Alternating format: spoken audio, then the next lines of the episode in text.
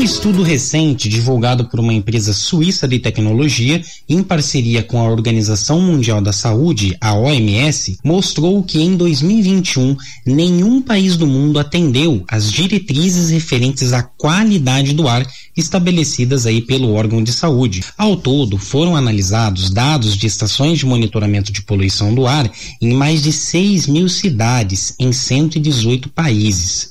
O estudo avaliou as chamadas partículas finas de poluição, que são provenientes da queima de combustíveis fósseis. Essas pequenas partes de poluentes podem ser facilmente inaladas, penetram profundamente no sistema respiratório, podendo aí causar doenças respiratórias, neurológicas, cardiovasculares, além de câncer. Há anos que a OMS vem alertando sobre o risco referente à má qualidade do ar. Em 2016, por exemplo, a OMS associou cerca de 4 milhões de mortes prematuras à poluição. Na América Latina, o Brasil está entre os países que conseguiram, ao longo dos últimos anos, reduzir as suas concentrações de poluentes.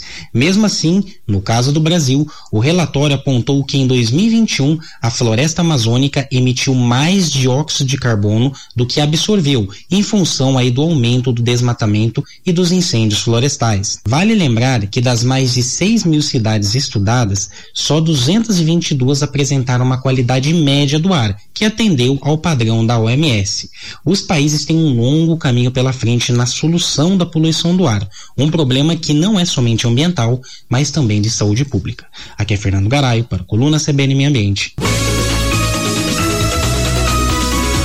CBN, CBN Campo Grande.